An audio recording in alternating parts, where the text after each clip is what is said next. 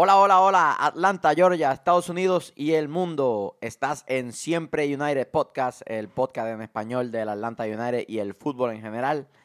Eh, hoy vamos a estar hablando acerca de cómo va tomando forma la plantilla del United, la salida de Carmona, la posible llegada de Yamil Assad al DC United, la, previa y las expectativas del partido eh, amistoso o partido preparatorio que va a tener el United en Nashville y todo lo último que se ha hablado del United y las posibles incorporaciones. Sin más preámbulos, ¡vámonos muchachos!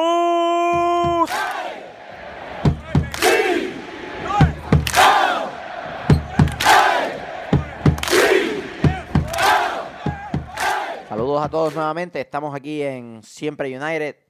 Conmigo están el sabroso Vélez, ese hombre no necesita introducción, todo el mundo sabe quién es. El negativo García y estás en Siempre United Podcast.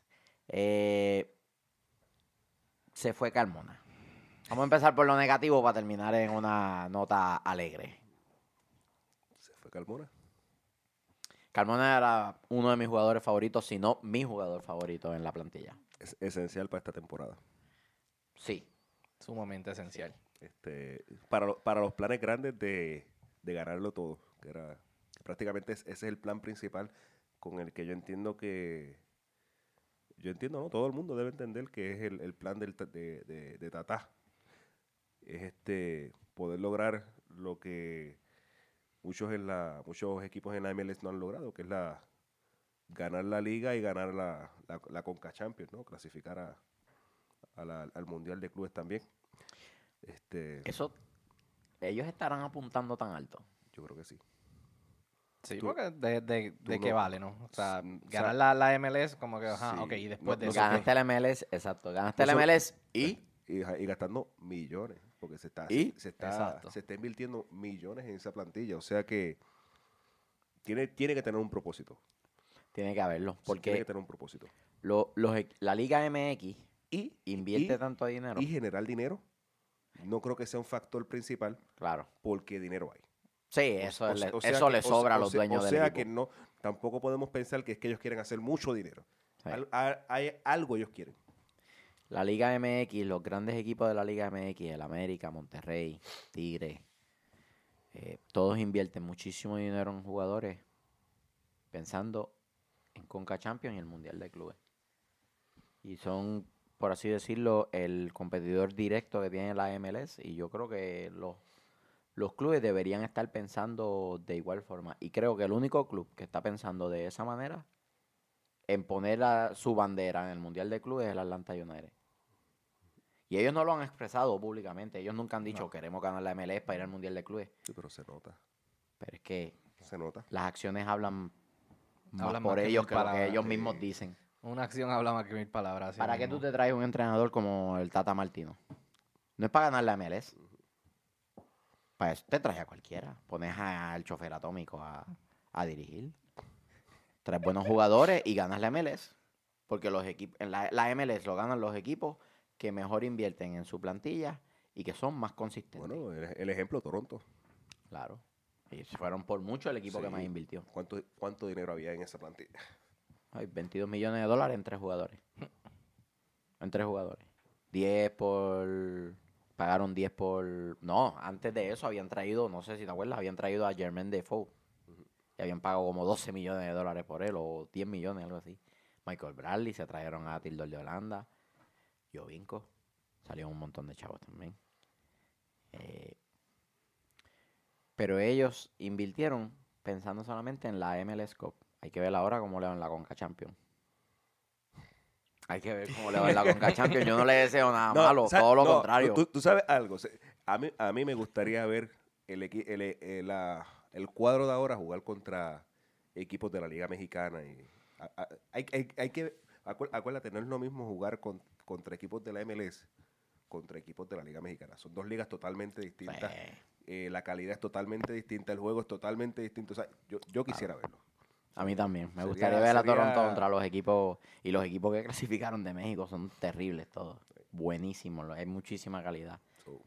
Muchísima calidad. Están apretados. Es que las volvemos, la profundidad. Los equipos de MLS te, te invierten para tener un once titular fuerte, pero después de ahí no, no hay mucho más. Bueno, primer tema. Bueno, Ya, eh, ya pasamos el dolor. ya lo de Carlos Carmona, Es que es- es- Va a seguir doliendo. es- que no, es que no es un tema que hay mucho que abarcar, es algo, es algo que ya habíamos discutido, es algo que ya se, sabe- se había comentado, estaban los rumores, se comentó que no se quería, no querían como tal que se lo llevaran, pero Él quería irse de todas formas. Pero él- al final, pues, se dio. decisión igual Ah. también. so, si nos quedamos en el mismo tema es probabilidades de que traigan un suplente. fíjate, a pesar de todo, de, de la baja, Carmona llegó gratis aquí. Y Atlanta logra conseguir que Colo Colo le pague 750 mil dólares. O sea que nuevamente, inclusive perdiendo un jugador, Hubo una Y- ganancia. y hubo una ganancia que eso va directo al General Allocation Money. Eh, y pues hicieron un buen negocio. Hicieron un buen negocio, inclusive perdiendo un jugador titular. Sí mismo. ¿Tú crees que tú, que, que tú, que, que se ha comentado de que, ¿Quién lo va a reemplazar? que- porque tiene, que- tiene que haber un reemplazo, tienen que tener a alguien en mente, tiene que estar ya las conversaciones, tiene que, por- porque va a hacer falta, va a hacer falta de traer a alguien. No, lo que se dice es que probablemente haya más oportunidad para las joyitas que tiene eh, el United en su academia. Hablan de darle más tiempo a Gosling, más tiempo a, a Carleton. Y entonces Pero- jugar, jugar con, la, con Nagby y con Larentovich en el medio, eh, con un Gressel tal, tal vez más retrasado. eh, no, no he escuchado que han dicho algo de traer a un mediocampista de contención para, para sustituirlo. Estoy seguro que antes de la ventana de verano van a traer a alguien. Estoy seguro que van a traer a alguien porque ahora mismo con la partida de Carmona esa posición queda un poco debilitada en cuestiones de profundidad y las contenciones por la naturaleza de su trabajo. Que en la contención tú lo que quieres Pero- es gente que destruya juegos, se meten en, en acumulación de tarjetas con, facilidad. No, y el cuadro del Tata, esa posición es bien importante. O sea, tú necesitas contenciones sólidas. Esas dos posiciones, porque juega con un, un- un cuadro en esa zona Sí, encuadernado, dos contenciones que hacen pareja. que básicamente él necesita una pared.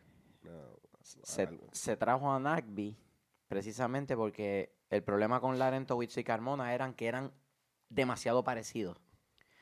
Destruían juegos, pero no eran de ir al frente, distribuir y asociarse con el resto de los medios. Recuperó la pelota y la doy. Y los dos eran sumamente iguales.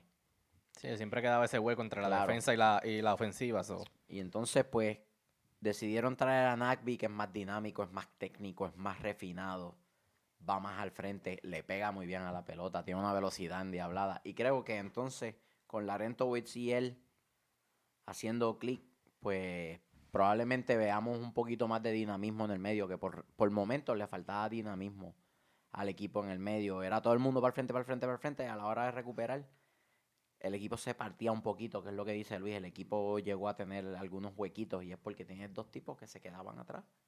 Y uno de ellos tenía que ir un poquito más al frente para escalonarse y no sucedía. Eh, yo creo que Nagby lo van a utilizar en esa posición, en ese carril que van a formar cuando, cuando Barco se vaya, Almirón se vaya y se quede Larentowicz y entonces Nagby tenga una Mira. zona más, más amplia. Yo creo que él es el que va a llenar ese espacio ahí. Tú, tú dices esos nombres, se le paran los pelos. se- se vayan- No, Eso va a ser un Ferrari sin freno. No, muchachos, eso. Yo estoy loco porque empiece la temporada ya. Eso va a ser un Ferrari sin freno. Este, Hablando de temporada, empieza, empiezan los juegos de pretemporada ahora, ¿no? ya mismo viene Ya, por ya- ahí. ya arrancamos, arrancamos yo creo que ahora sábado, El 10. el 10, sí. Sábado 10. Febrero. Eh, a, a todos nuestros amigos que nos están Tranquilo. sintoni- sintonizando. Calma. El sabroso no va. Ya la gente allá en Nashville estaba preocupada. Vamos a tener que hacer un cordón de seguridad a cuatro kilómetros a la vuelta redonda del estadio. Dios mío, esta gente va a estar como locos aquí. Y después de ver lo que pasó en Filadelfia, ¿sabes qué? Que llegue el sabroso allí. Le, le pegan fuego a todo aquello allí. No, muchacho. So, no, por quién sabe si me aparezca por allá. Primer- Ahí vine. Ese, ese, ese primer juego yo creo que va a decir mucho de, de cómo se va a jugar la temporada. Este, Villalba no va a estar. Villalba está Sí, ya eso es seguro. Pero, pero, pero no es porque, es por lesión. Es por lesión, exactamente. Eh, creo que de alguna manera. Entiendo que ya, Barco debería estar jugando. Sí. Porque necesita, necesita juego con el equipo, necesita adaptarse a.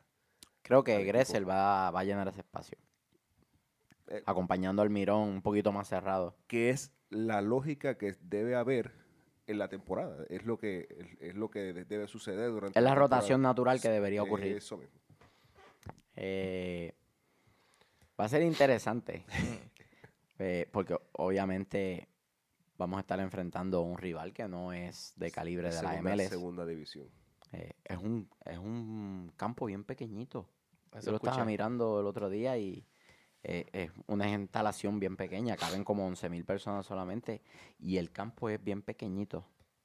Lo reducen porque es un parque de béisbol y lo reducieron moviendo unas una tribunas, movieron la tribuna y lo redujeron y lo hicieron como bien angosto. Eh, esos equipos que, juegan bien técnico como el United no le debe afectar. Eh, creo que como la cancha es angosta, vamos a ver preseo desde el estacionamiento. Vamos a ver un high press desde el estacionamiento, haciendo un desgaste importante. Yo creo, yo creo, yo creo que todos estos juegos de, pretemporada va, a decir mucho. Va,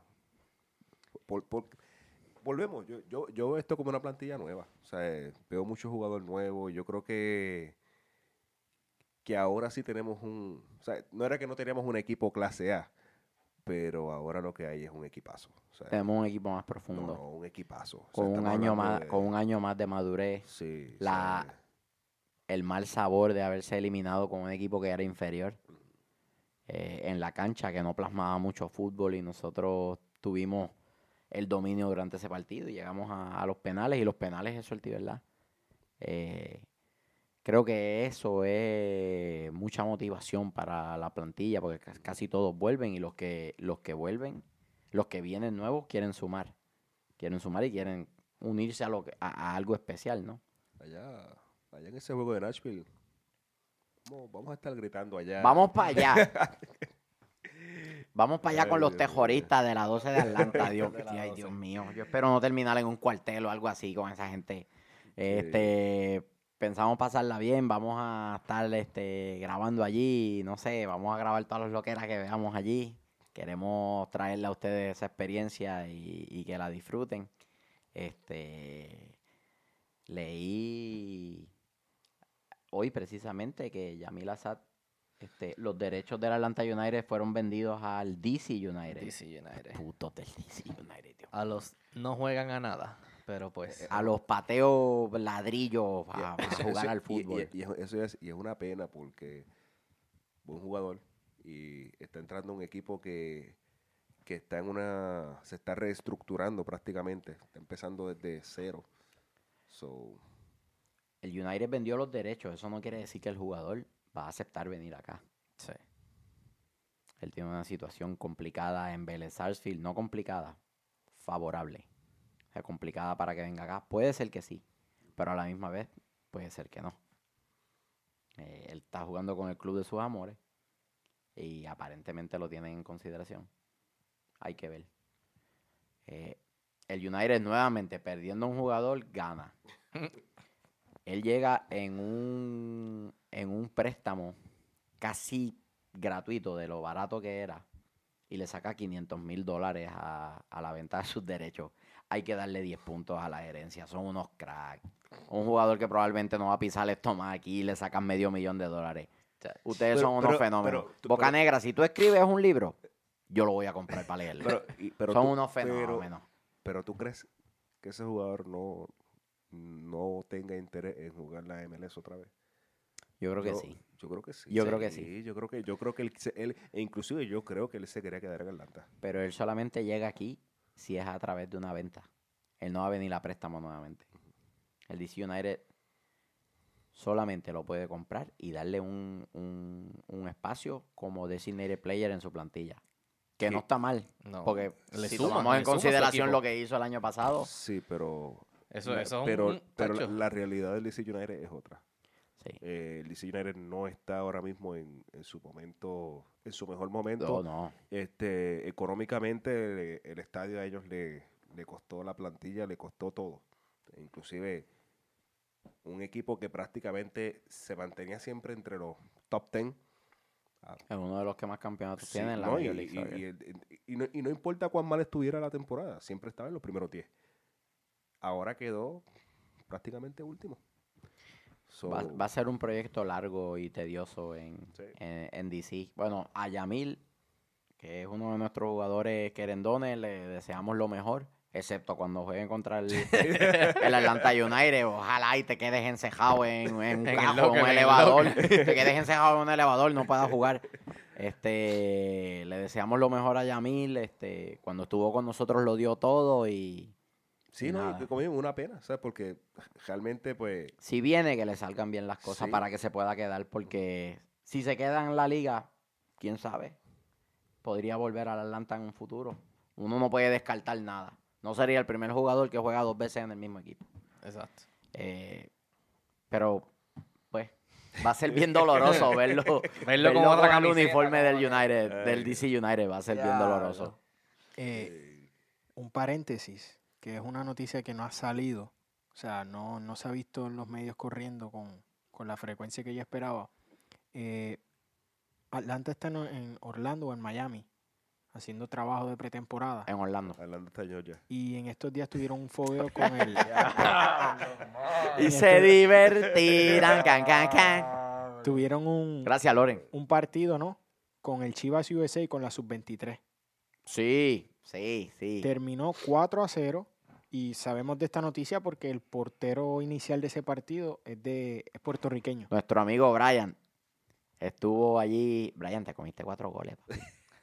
Está bien, pero fue contra Atlanta United. que No podemos, no podemos pedir más, pero nada, felicitaciones a nuestro amigo Brian que está haciendo bien las cosas.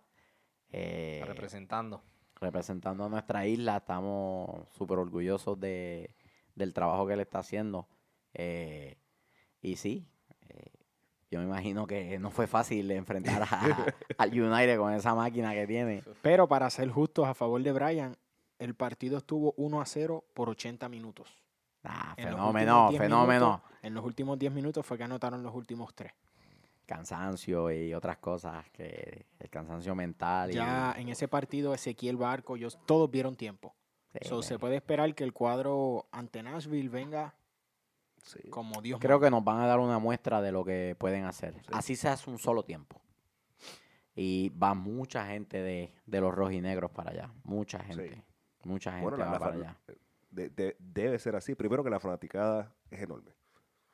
Y segundo, no, Es está, cerca. no está lejos. Y está muy cerca, sí. Sí, no está lejos. claro. Y va siempre United. Y va siempre a United, papi. pues, Imagínate. Pero tranquilo. Tranquilos, que Luis no va para allá. Tranquilo. tranquilo. Puede- ¿Cómo puede ser que se aparezca? Mucha- muchachos, que cancelen llegue, la otra. que llegue en helicóptero, Luis, ahí. Muchachos, en una tarima cancelen- aérea. Llegué. Cancelen las otras dos guaguas que habíamos alquilado, de verdad, no, no puedo ir, so, la gente se, se va a quitar, ¿saben? Mira, eso, esa noticia es peligrosa. La, la gente se puede empezar a tirar de los edificios y todo porque tú no vas para allá ahora. No quiero vivir más. Cancelado el juego de Nashville, el sabroso no viene. Diablo. Así que el Atlanta saca un millón doscientos cincuenta mil dólares de la venta de dos jugadores que llegaron de forma casi gratuita acá. Son unos fenómenos. Eh, Con ese, ese fue el dinero que invirtieron en traer a, a Darlington Nagby acá. O sea que la caja, está, la caja está cuadrada. Sin duda, el equipo que mejor ha trabajado en la pretemporada, moviéndose para fortalecer su plantilla, haciendo ruido por todas partes, eh, eh, es Atlanta y dicen que el que da adelante da dos veces. Eh, yo espero muchas cosas buenas esta temporada. Muchachos, ¿qué, ¿qué tienen que decir de Lucas Olaza? Me gusta, me gusta. ¿Qué, qué piensan del muchacho? Eh, eh, nueve, nueve millones. 9 millones de dólares. Lo convertiría en el tercer fichaje más caro en la historia de la MLS. Detrás de Barco, 9 millones y sin titubear. detrás de Barco, creo que Michael Bradley es el segundo y el tercero pues sería, sería él. Y después sigue el mirón. y después el Mirón es el, el cuarto, cierto. Cierto. Eh, Lucas es un joven de 23 años, de nacionalidad uruguaya. Tiene experiencia inclusive en el fútbol español. Estuvo con el Celta de Vigo B y segunda división española es tan buena como cualquier otra liga en cualquier parte del mundo. Hay calidad de sobra en segunda división. Eh, se desarrolló en Club Atlético River Plate de Uruguay. Ave María, me sabe a decir ese nombre. Eh, está jugando muy bien en, en, Talleres de Córdoba. Eh, inclusive le hizo un gol a le hizo un gol a San Lorenzo los otros días de penal. Este, creo que ha marcado 17 goles en ciento y pico de partidos. Para un lateral derecho eso es bastante bueno. Los, marcadores de punta por lo regular pues se agregan al ataque pero se dedican a tirar centros, a la asociación de juego, a la construcción de juego. Y 12 partidos en una temporada realmente no es, no es nada. Claro, claro. Este, creo que lo que tienen pensado es iniciar la temporada porque él llegaría en la, en la ventana de verano. Y, y esto es especulando nosotros acá, ¿verdad? Creo que lo que tiene pensado el Tata es tener Escobar en esa posición por ahora. Que, que LPG y, y Parkhurst estén ahí en el centro del campo. Y cuando él llegue entonces, poder empezar a rotar a Escobar con Parkhurst y, González Pires y que él sea el, el, marcador de punta titular. Pues si tú gastas 9 millones de dólares, no es para que esté en el banco. No es para que esté en el banco. y él es, es, que eso es. Y él, y él ha mostrado muy buenas virtudes. Es un chamaco joven, es sumamente humilde. y, eso, y eso, es, eso es algo que ya, ya habíamos, vuelvo atrás, algo que ya habíamos hablado anteriormente. Eh, todo lo que trae el Atlanta United son jugadores que están en su pick. Jugadores que están. 23 o, años. O que van, a, o que van de camino a su pick. So, no son jugadores viejos, no son jugadores que están a punto de retiro, no son jugadores que vienen con lesiones viejas.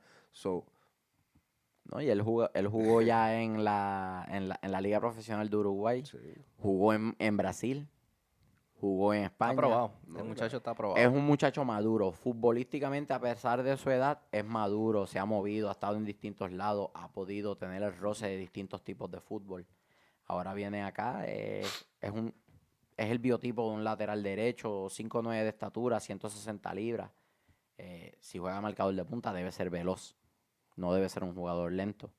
Y precisamente la línea defensiva nuestra sufre cuando, cuando hay esa falta de movilidad, ¿no?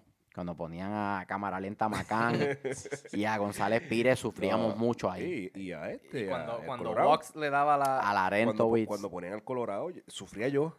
Sí. Porque eso era. Creo que todos esos movimientos. y cuando, cuando a Wax le daba la, la chiripiolca que se quedaba estancado que pues, tú sabes. se le mojaba el hard drive. Sí. Se le mojaba el hard drive y no sabía si cogerlo no.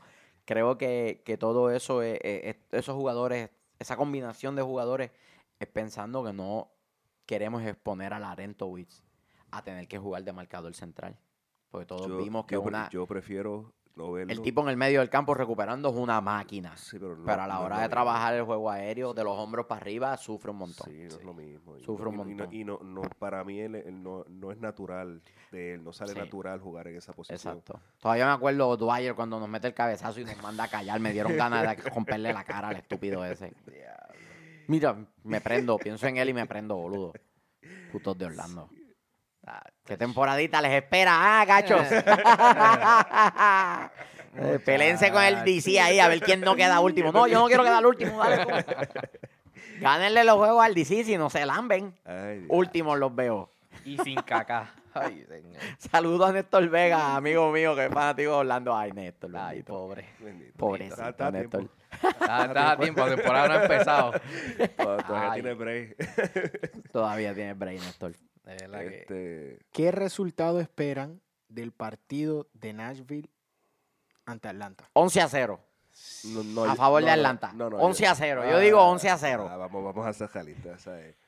Este, normalmente pretemporada se, se juega se juega o sea, se juega con todo, no se, no se, no, no se tiende a ceder porque la idea es ver el equipo en su máximo, pero tampoco es que van a jugar a matar. Yo entiendo que van a, no Yo creo que sí. Yo creo que van a jugar. Yo entiendo eh, de- van a jugar con todo porque están. Ese día vamos a estar a menos de un mes Ujú. para el primer partido. Que es de visitante, Yo- Exacto. En Houston. Yo, yo diría que un 4 a 0. Yo me quedo con el 11 a 0. Yo, yo le voy a dar el de la honra, un 5 a 1.